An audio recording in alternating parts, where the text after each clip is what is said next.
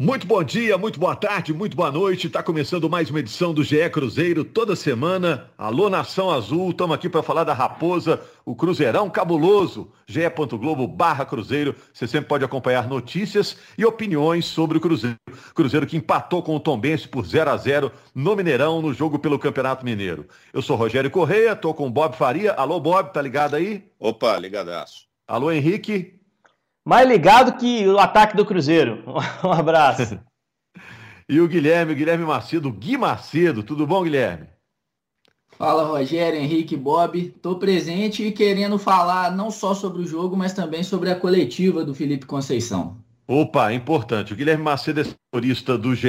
Globo, a nossa página na internet, o Bob Faria e o Henrique Fernandes, os nossos comentaristas do Premier, na Globo e também no Sport TV. Bom, o Felipe Conceição está querendo um time intenso, né? E está tentando mostrar isso em campo com o Cruzeiro. Será que ele precisa de mais tempo para o Cruzeiro chegar nesse patamar?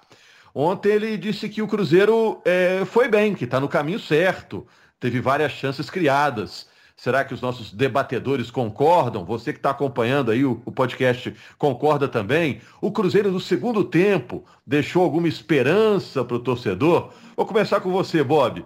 Eu acompanhei o jogo gravado, né? Porque eu estava me preparando para outra partida. É, o Cruzeiro, do início do segundo tempo, foi bem razoável, né? É, mas foi fogo de palha, viu? É, eu esperava, depois de uma paralisação grande, eu, eu entendo a filosofia, entendo o trabalho, acho que o Felipe é um grande treinador, vídeo que ele fez no América, preparou o América, né?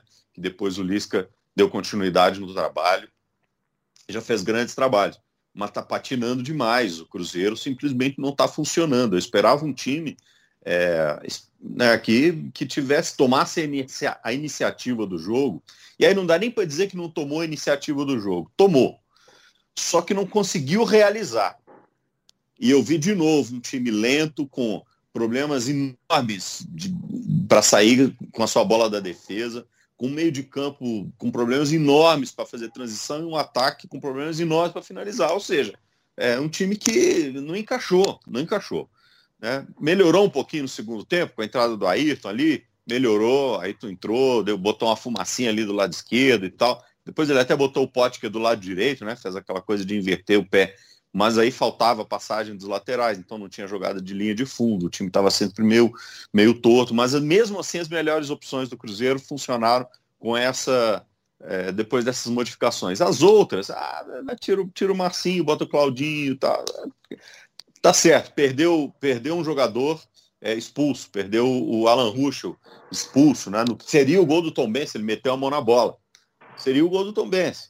E depois acabou o Fábio mais uma vez salvando o Cruzeiro. Então, é, eu acho que pelo. Eu não estou querendo, não estou não, não, exigindo, muito pelo contrário, e nem tenho estofo para isso, mas é, que o Cruzeiro tivesse pronto para ser o time top da Série A, da Série B, né? E preparado para subir para a Série A e tal a essa altura da temporada. Não. Mas eu gostaria de ver pequenos passos de evolução.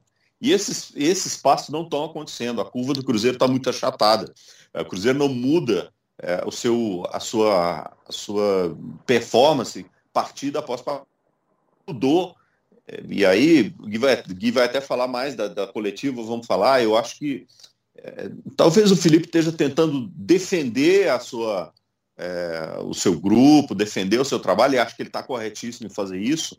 Mas quando ele diz que viu um time evoluir, é, ou ele viu evoluções microscópicas que só o olhar do treinador consegue perceber, é, ou ele está é, descolado da realidade. E me pareceu no jogo contra o Tom Benz que estava de fato é, um treinador a 220 um time a 110. É, então essa energia precisa passar para dentro de campo. E ela não está passando. E esse eu acho que é o grande problema do, do Cruzeiro hoje.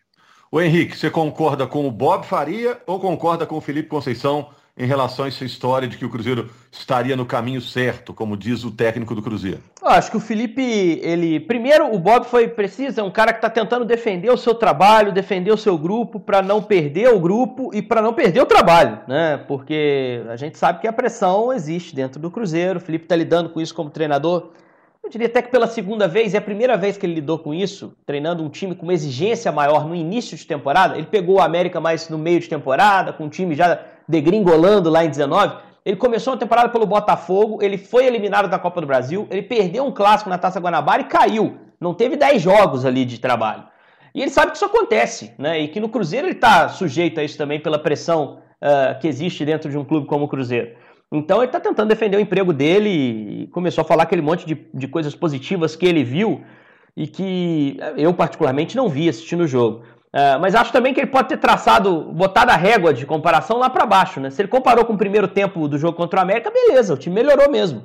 O problema é que essa régua não pode estar lá embaixo, né? Essa régua tem que estar numa posição justa. A gente está esperando uma evolução do Cruzeiro dentro do campeonato para chegar bem à Série B. E isso a gente não está vendo. Mas não, ninguém pode dizer que ele é teimoso também, não está assim, insistindo com um jogador. Ele põe o Ruxo, o Ruxo não rende, põe uma aí põe o Marcinho, põe o Claudinho. Aí é, troca o ataque, aí no segundo tempo troca o, ataque José, inteiro. Põe o Ayrton, põe o Bruno José de novo. É que os caras também não estão aproveitando, né? É, a minha dúvida é até que ponto isso é uma vantagem, Rogério. De repente, ele faz uma leitura lá, encontra o time e insiste um pouco mais com essa formação, né? Eu acho que pode ser um caminho. O cara que muda o tempo todo também tem alguma dificuldade para encaixar. O, o, Bob até usou essa, essa, figura na, na transmissão, estava acompanhando o jogo com o trabalho dele.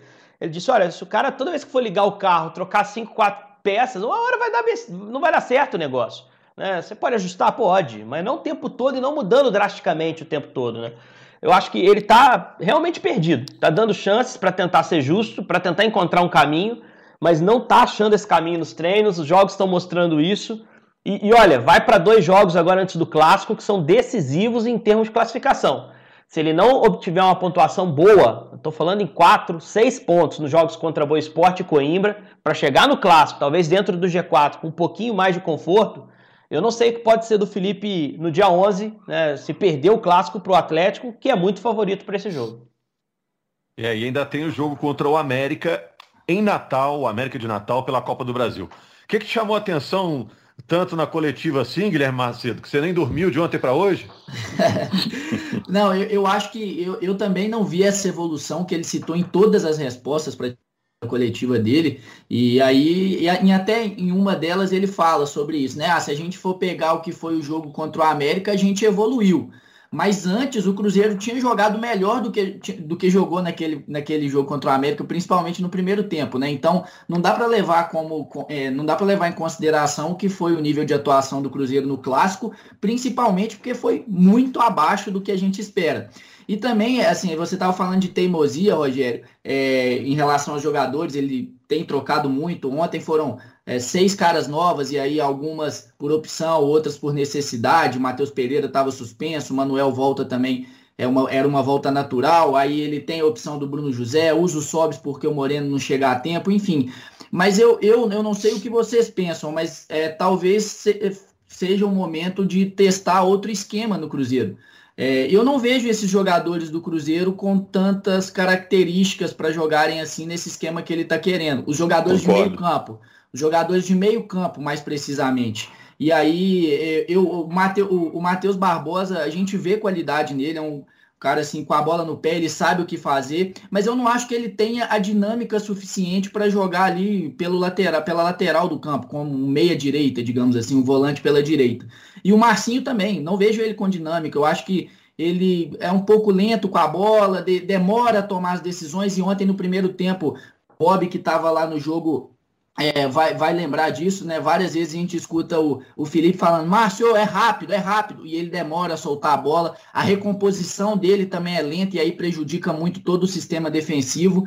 É, pode melhorar isso com o Rômulo. Talvez o Rômulo seja esse jogador. A gente discutiu aqui na semana passada sobre a possibilidade dele entrar justamente pela direita, na vaga que hoje é do Matheus Barbosa, e sem dúvida pode ajudar a melhorar mas eu, eu acho que a insistência de que ele não tem com peças, ele está tendo no esquema. É óbvio, é, é, o esquema que ele adotou em outros clubes, que deu certo, e ele tem que tentar dar uma sequência para poder encaixar o time, mas é, o treinador tem que se adaptar às peças que tem. Ainda mais no caso do Cruzeiro, né? Que ele não vai poder sair pedindo peça e falar assim, ó, oh, esse aqui não dá, traz jogador com essa e essa característica para a gente colocar aqui nesse esquema, porque meu esquema é esse. Não dá. Cruzeiro não tem dinheiro para isso.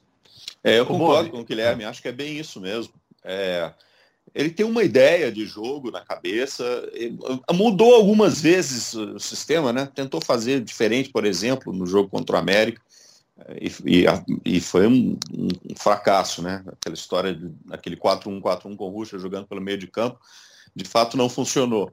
É, e o sistema de jogo que a gente enxerga que ele está tentando implementar depende muito da dinâmica do meio de campo. É, você precisa ter, especialmente a sua dupla de volantes, tem que ter muita força de criação nessa condição de bola. É, tem que ser um time que ataca espaço com muito mais avidez, com muito mais velocidade, tem que ter mais é, aproximação, porque o meia vai jogar perto dos extremos, é, porque você vai ter um centroavante que vai ter que se mexer demais. É, e esse meio de campo do Cruzeiro ele não tem essa intensidade, é um meio de campo indeciso. Quando a bola chega ali para começar, normalmente sai, né, tenta armar o jogo fazendo um balanço com três, é, incorpora um lateral no meio de campo. O desenho é muito, é muito fácil de ser visto. Mas aí na hora que chega de, na hora de executar isso, de tomar as decisões, o Guilherme usou uma imagem muito interessante. Na hora de tomar as decisões, quase sempre as decisões são equivocadas, elas são tardias? É, e isso não faz o jogo fluir. O jogo do Cruzeiro não flui, é um jogo travado, um jogo né, que tem. Diriam os antigos, os antigos comentaristas, é um jogo claudicante. é, tá manco o jogo do Cruzeiro. E ele precisa resolver isso rapidamente. Bom, postei aqui e saí correndo, hein? A dupla de volantes do Cruzeiro vai ser Ariel e Rômulo. É, eu acho que é, tem uma possibilidade. Nossa senhora, eu, eu espero que não, não precisa, nesse, com essa dupla de volantes aí não precisa ter radar no campo, porque a velocidade não vai estourar nunca. É, eu tenho medo, eu tenho medo, porque a transição vai ficar lentíssima. Se a, se a velocidade da bola melhorar, já é alguma coisa. Né? É. é. porque do jeito que tá, tá muito travado. Tá muito travado. E, e não adianta, assim, a máquina para funcionar, ela depende de duas coisas. Ela depende da qualidade da peça e da forma como essas peças se encaixam. Né? Então, se você tem uma máquina que tem até não tem as melhores peças, topo de linha, peça feita do melhor material, mas ela está bem encaixadinha, está tá no lugar, ela vai rodar. É, e, e, e, o que acontece é que o Cruzeiro tem umas peças muito boas, outras que não são muito boas, mas elas estão completamente desencaixadas. Eu, então o time está travado, é um motor travado. Eu acho que tem caminho com esse elenco e com o Felipe para encontrar um Cruzeiro, para começar bem a Série B, para competir melhor dentro do campeonato estadual. Só acho que a parte fácil né, de se montar um time já passou. Não vai ter mais período longo de treinamento, a gente não sabe, porque a gente está vivendo a pandemia, pode parar de novo daqui a uma semana. Né? Mas assim, normalmente não, não tem. A gente sabe que a tabela agora vai quarta domingo, com pouco tempo. Uh, existe uma pressão por resultado mais claro agora, um clássico batendo a porta, uma necessidade de chegar a uma semifinal, né? E, e é algo que, que é urgente. E ele ainda não achou esse time. Então, assim, é, torço para que o Felipe consiga achar um caminho, pelo que ele está tateando aí no escuro, encontre um jeito de, de encaixar minimamente. Mas é um cenário bem complicado que o Cruzeiro tem a curto prazo. Repito, mais uma vez, se não obtiver uma pontuação boa contra a Boa Esporte Coimbra, vai se complicar, talvez irreversivelmente, para buscar a classificação no Mineiro. É, o Cruzeiro no momento é sexto colocado no campeonato, tem oito pontos, está um ponto atrás do Atlético, que está já na zona de classificação em quarto lugar. O que, que você ia dizendo, Bob? Não, eu vou falar de máquina travada, passou um, um trator travado aí atrás. É, e foi na casa do Henrique. Deixa eu te falar uma coisa. É, o Felipe Conceição vem falando já há algum tempo, né, Guilherme? E que, que é um time intenso. Ele usou muito essa palavra, intensidade. E eu fiquei pensando se para conseguir isso, um time com intensidade, ele não vai precisar realmente de tempo, né? Para os jogadores se encaixarem, se aproximarem, para preparação física atingir um nível adequado. Para ter um time de intensidade, ele precisa de um pouco mais de prazo para obter isso, você não acha não? É, realmente, e até a gente já falou aqui em outras edições, por ser uma quebra de, é, é, assim, de expectativa em relação ao que era o, o, que foi um trabalho anterior e de outros técnicos, não só do Filipão. Mas é o que, é o, que o Henrique falou, a gente não tem. Ele não vai ter tempo para trabalhar o time agora, não vai ter semanas livres. Ele vai sempre ter um jogo viajar, treinar o time uma vez, recuperar em outro dia para jogar daqui três. E vai ser assim até o final do ano. Isso aí ele não vai ter. É por isso que eu falo, assim, no meu modo de ver, seria caso de, de testar outros esquemas. E aí o Henrique até falou é, que, que não tem velocidade, né? Esse meio-campo com Ariel Cabral e Romulo. Mas aí que tá quem tem velocidade, né? Eu vejo com com mais dinâmica assim entre os volantes do Cruzeiro, o Jadson, mas que também não jogou bem naquele jogo contra o América. Então, o Cruzeiro, é por isso que eu, eu, digo que talvez seja o caso de testar outros esquemas, entendeu? É, assim, com, ele, com esse esquema, com três jogadores de meio e sempre tendo um meia pela esquerda, um cara mais ofensivo, que aí seria hoje o Marcinho, tem sido quase sempre o Marcinho ou o Claudinho, o Cruzeiro não tem dinâmica, e aí não tem dinâmica com a bola e muito menos sem ela e prejudica a marcação. E, e, e falta realmente aproximação, né? É, o Felipe ontem falou na, na coletiva que o Cruzeiro teve 65 minutos de bom futebol. Eu acho que não chegou nem a 30, somando os dois, os dois inícios de tempos, né? Porque o Cruzeiro começou até bem o jogo, é, tomando muito rápido a bola, a, a posse do, do Tom Bense não, não durava, não durava assim, cinco, seis passes ali, o Cruzeiro já conseguia tomar, fazia uma marcação meio pressão só lá, com o Sobzinho no Felipe Augusto subia forçava o chutão, o Cruzeiro tomava a bola, mas aí tinha dificuldade para criar. Com o Sobs no time, o Cruzeiro consegue finalizar mais, consegue chegar mais à linha de fundo e foi assim principalmente no, no início dos dois tempos. Mas aí quando, quando chega na linha de fundo não tem o um homem de área para finalizar. E o Cruzeiro, o Felipe Conceição falou muito, ah, o Cruzeiro finalizou, eu discordo da análise de vocês, porque o Cruzeiro finalizou 19 vezes e o Tom Bense 11. É. Mas dessas 19 finalizações, quanta, quantas foram em chances claras, né? Nós tivemos três chances claras aí e uma finalização de fora do Ayrton e uma bola contra é, do Matheus Lopes também no início do segundo tempo. Fora Teve isso. Teve uma bola na trave, né? Do Matheus. Então. Exatamente. Então, que, aliás, chance, a bola, bola bateu no zagueiro e bateu na trave. É, chances claras do Cruzeiro, chances claras do Cruzeiro foram com o Felipe Augusto no primeiro tempo, lá aos 37 aquela finalização na trave do, do, é, é, do Matheus Barbosa e uma finalização também dentro da área, mais para o final do jogo, com o William Potker. Fora isso, arriscou demais de fora da área, eu acho que até de forma precipitada, finalizações muito ruins. Então, esse volume do Cruzeiro, que voltou a ter volume de finalizações com essa entrada do Sobs, esse volume é enganoso, porque é. chance, claro, o Cruzeiro não teve. Praticamente. Olha só, no primeiro no, tempo. No, no, acho que assim. É, não é, não é imperativo o, o Felipe ser sincericida, entendeu? Ele não tem que chegar na coletiva também dizendo, é, de fato, não tá, tá ruim e, pô, não tô conseguindo achar e tal. Ele, ele tem, tem, tem um discurso pro, protetor, digamos assim. Como né, Henrique já falou, a gente já falou aqui. Eu, eu entendo isso, entendo isso.